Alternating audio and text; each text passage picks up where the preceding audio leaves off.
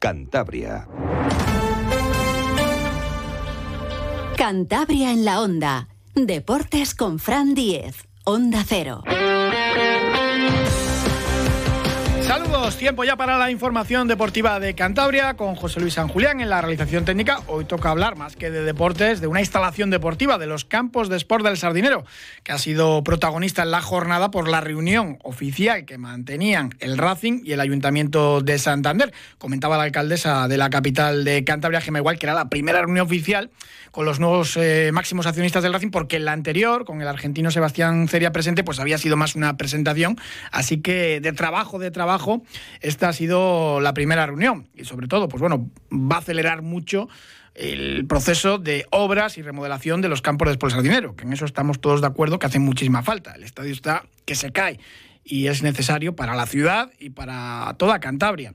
Así que hoy es verdad que ha sido una reunión importante en el sentido de que se ha avanzado ya una especie de cronograma con todas las obras y cuándo van a comenzar o cuándo se pretende que comiencen y eso es importante. Muchas de ellas ya las sabíamos o incluso habían comenzado, como era ese repintado de los asientos de los campos de sport.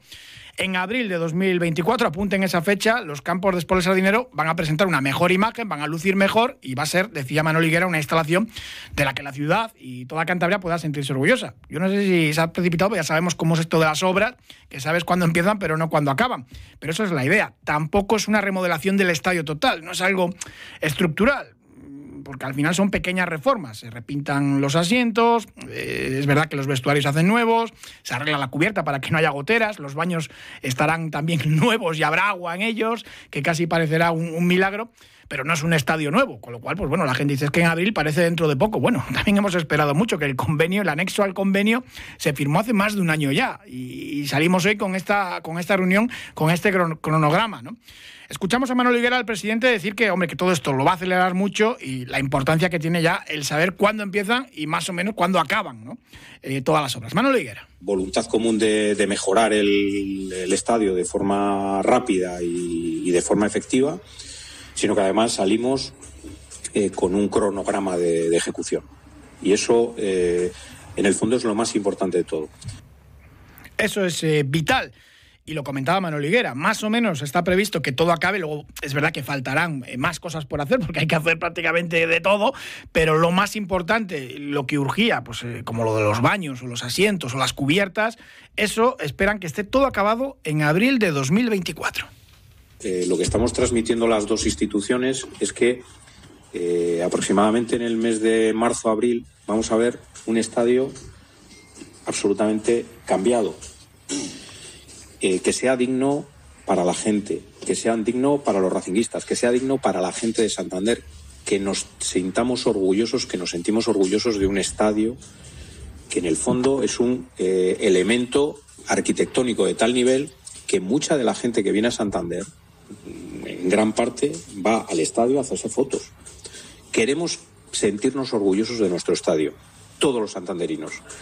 Y creemos, sinceramente, aunque faltarán varias cosas que, habrá que hacer, habrá que seguir haciendo, pero que en el mes de abril aproximadamente tendremos un estadio con una imagen absolutamente remozada se va a notar, se va a notar muchísimo en abril. Yo no sé si estará ya todo acabado en abril o habrá que esperar ya al final de la temporada en, junio, pero, pero evidentemente eh, las mejoras están ahí aunque muchos aficionados digan es que es siempre lo mismo, bueno, todo lleva un proceso burocrático tremendo y ya está, ya está, ya van a, van a comenzar la mayoría de estas obras, algunas el mes que viene que hace el club y otras en enero de las que le toca al ayuntamiento. El ayuntamiento va a poner en ese anexo al convenio dos millones y medio y el Racing aproximadamente dos. Hoy se hacía balance de lo gastado, aunque no lo tenían demasiado demasiado claro todavía y de lo que se va a gastar. Mañana en el Pleno Municipal eh, se aprueba también 1,4 millones de euros para, para, todo lo que tenga que ver con estas obras, principalmente baños y cubiertas. Eh, Gema igual eh, lo comentaba y evidentemente ya anunciaba ¿no? que, ya está todo en, en, marcha para salir a licitación y las obras pues comenzar en, en 2024, en enero. Hacemos balance de cuánto dinero de cada una de las dos partes llevamos ya imputados a este convenio y cuáles son las siguientes actuaciones. Pues a día de hoy el Ayuntamiento de Santander ha justificado en este convenio 800.000 euros, que es eh, lo que nos gastamos en la iluminación, y en esta reunión pues hemos dado eh, cuenta y hoja de ruta de los siguientes pasos. Si estamos hablando de los baños, pues hemos definido las actuaciones, que serán pues el suelo, el pavimento, los sanitarios. Ya está encargado el proyecto de obras, se licitarán las obras en noviembre y se iniciará para primeros de año.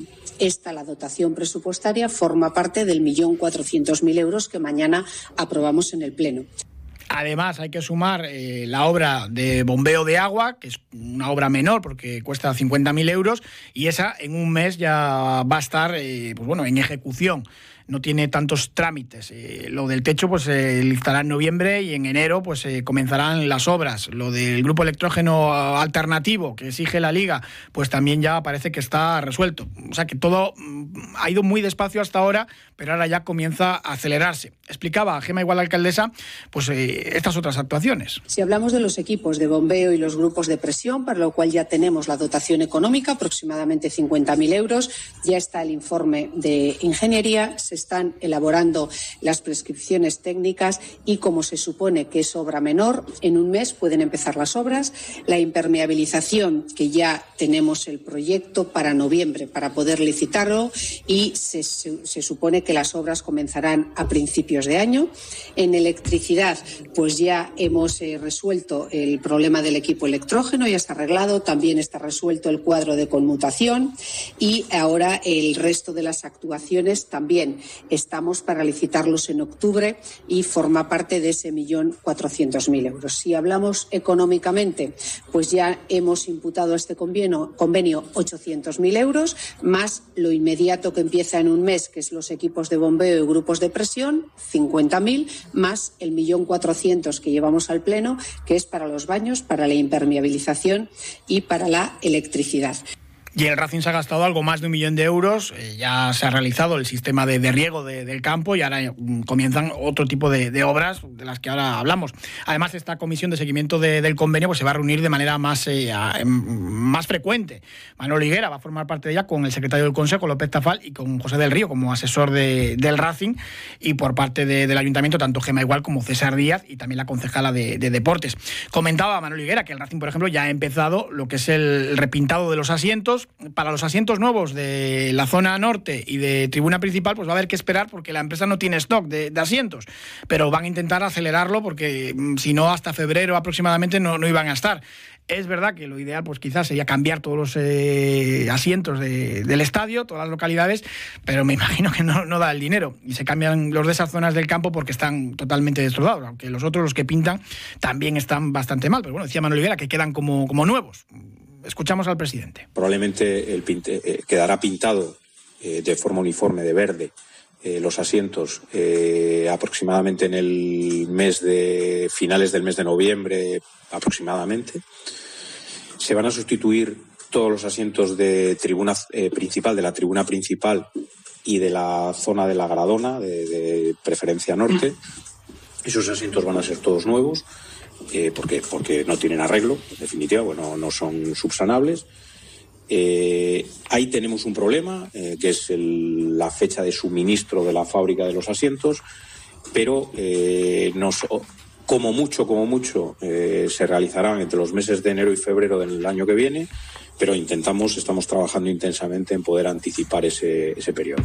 No es novedad, ya se lo habíamos contado más de una vez y, se ha dicho públicamente, el gobierno de Cantabria se, va a sumar a este convenio de colaboración entre Racing y Ayuntamiento. No hay cantidades, le hemos vuelto a preguntar a Manuel Higuera, todavía no se ha hablado de eso, pero sí que se va a sumar el gobierno de Cantabria pues, eh, pues a esto. ¿no? Y decía Manuel Higuera, pues algunas de las cosas que puede aportar el Ejecutivo Cántabro, pues por ejemplo, la accesibilidad.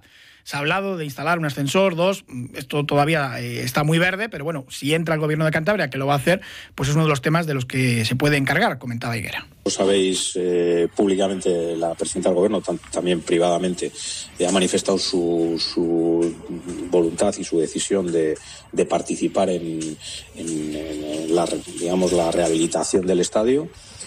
Y lo que vamos a proponer es, creo que la fórmula más correcta es eh, digamos, adherirle al, al, convenio que tiene el ayuntamiento con Racing, con el Racing y eh, que participe en determinadas actuaciones de las que de las que ya están previstas en el estadio. Eh, se nos ocurre, por ejemplo, la cuestión de la accesibilidad, que es un problema global y que afecta a la sociedad en general, pues pues a lo mejor es un es algo en lo que el gobierno podía participar de forma intensa.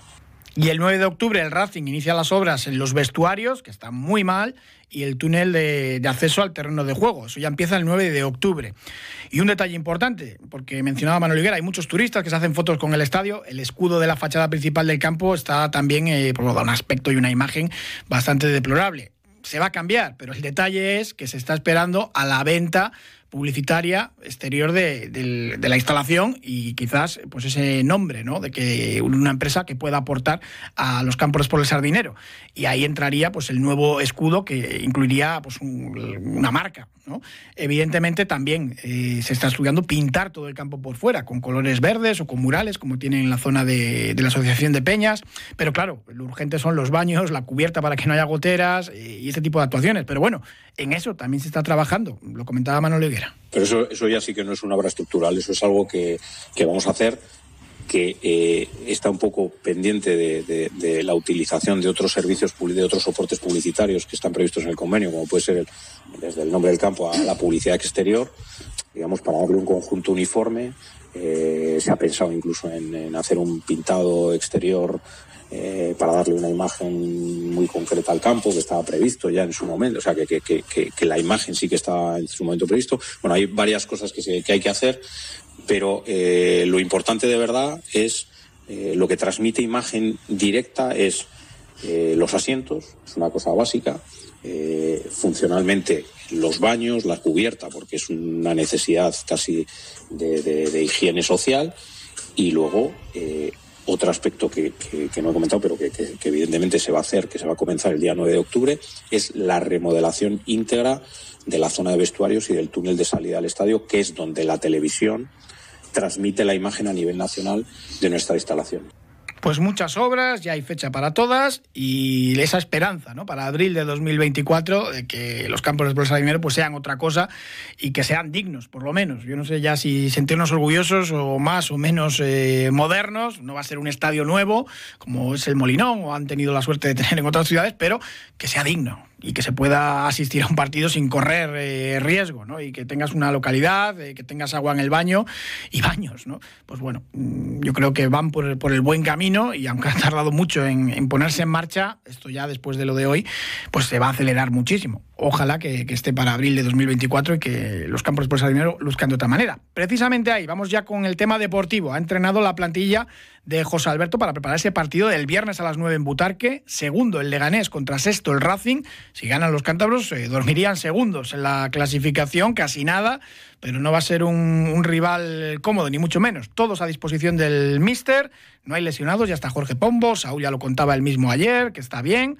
todos disponibles. Y hoy, después del entrenamiento, hablaba Iván Morante, el mediocentro leonés, aunque de origen cántabro, purriego, su padre y sus abuelos lo son, eh, comentaba pues lo feliz que está por haber sido nominado al premio Puskas, premio de la FIFA a nivel global, un galardón que bueno, está destinado a reconocer los mejores goles del año a nivel mundial, casi nada. Y es el único tanto que marcó el año pasado, un golazo con la camiseta de, de Ibiza.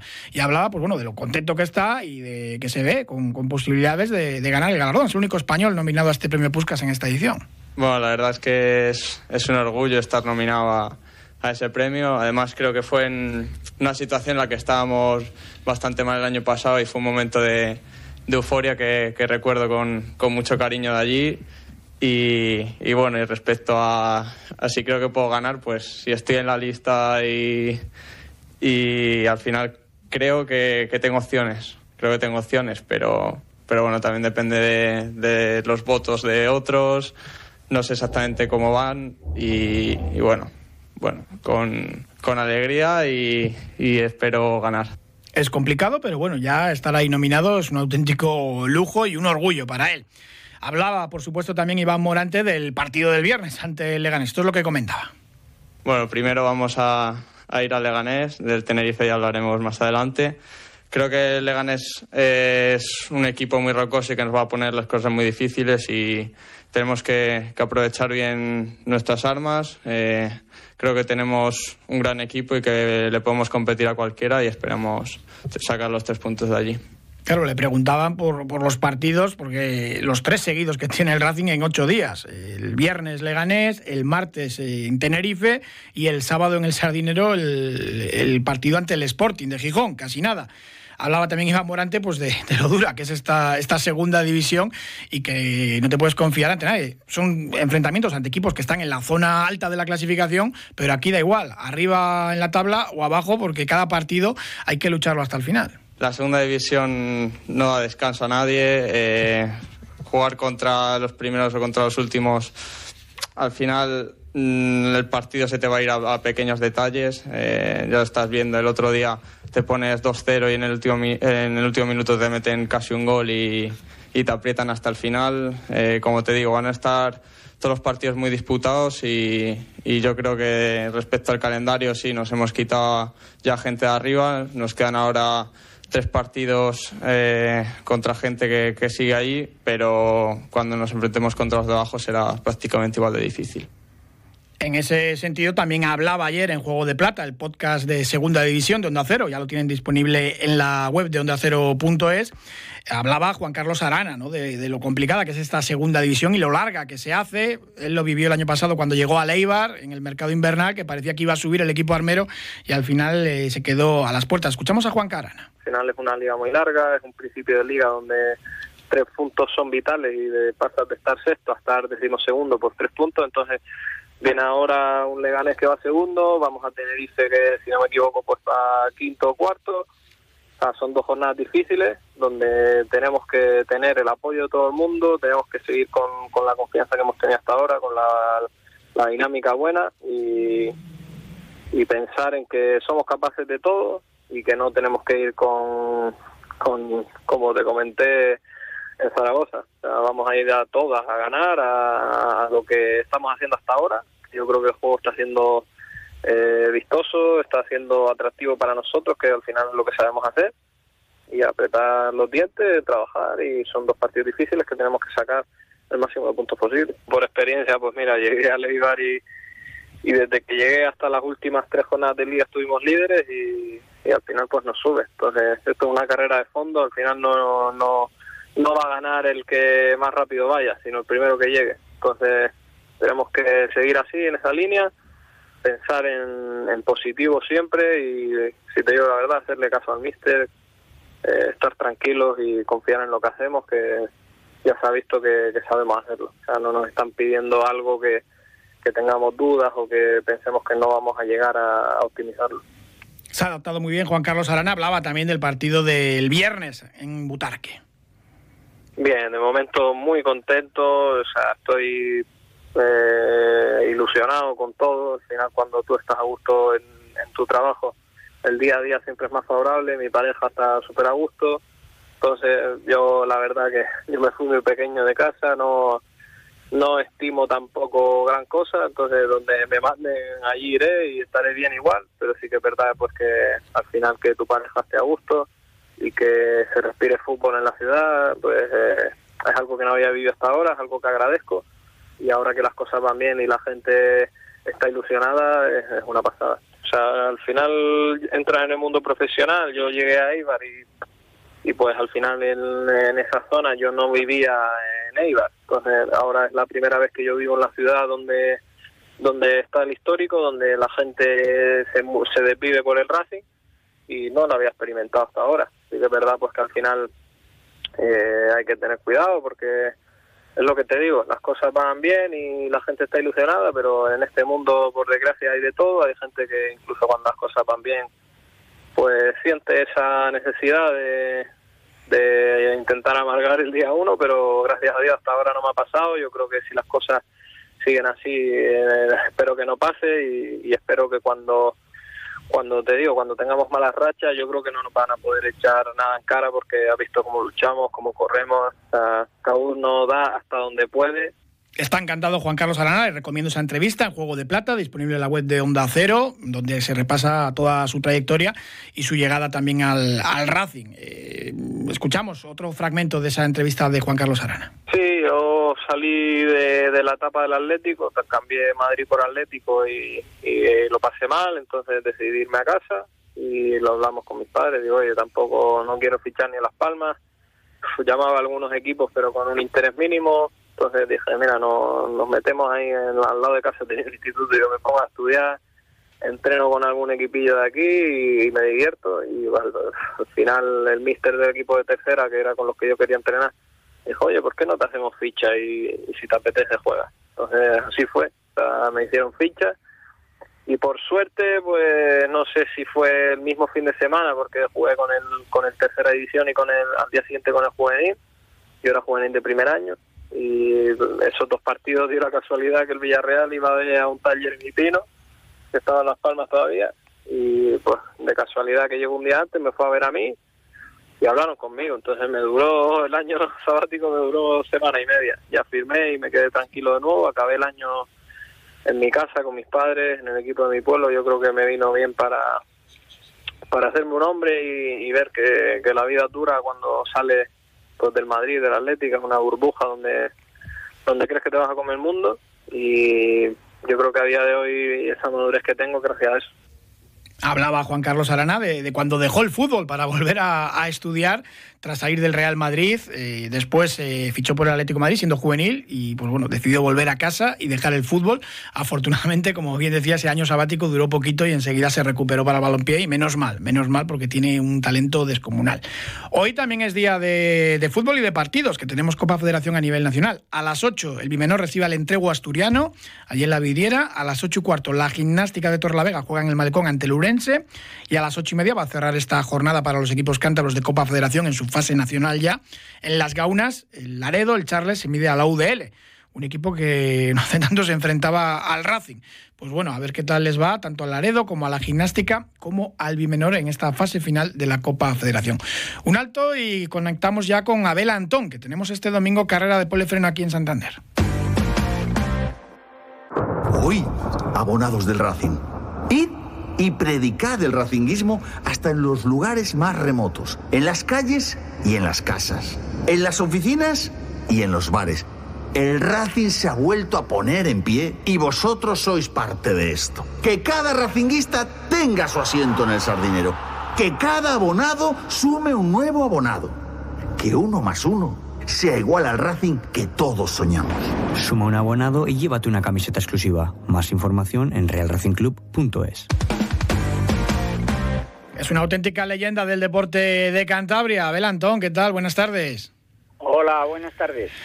Mm, leyenda del deporte internacional, nacional y de Cantabria te digo, pues estaba pensando, si es que últimamente vienes a nuestra tierruca cada dos por tres y te encanta además.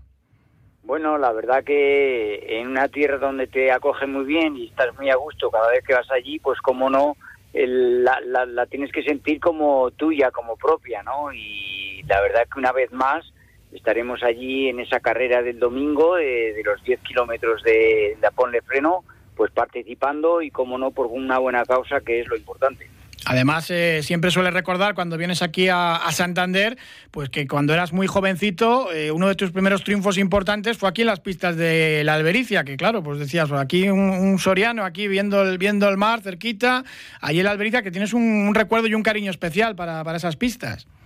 Bueno, a esas pistas siempre le tengo buen cariño porque cuando, cuando he corrido pues he ganado eh, muchas de las pruebas allí, como no, he sido campeón de España, campeón de la West Atleti, el meeting también que se, que se, que se hace en Santander también ganando en esas pistas, pues quieras o no, siempre es cariño y siempre es cariño en la ciudad, ¿no? Porque es una ciudad que realmente acoge bien a la gente y, que da gusto ir allí cada vez que vas, pues bueno, pues por, no por todo, ¿no?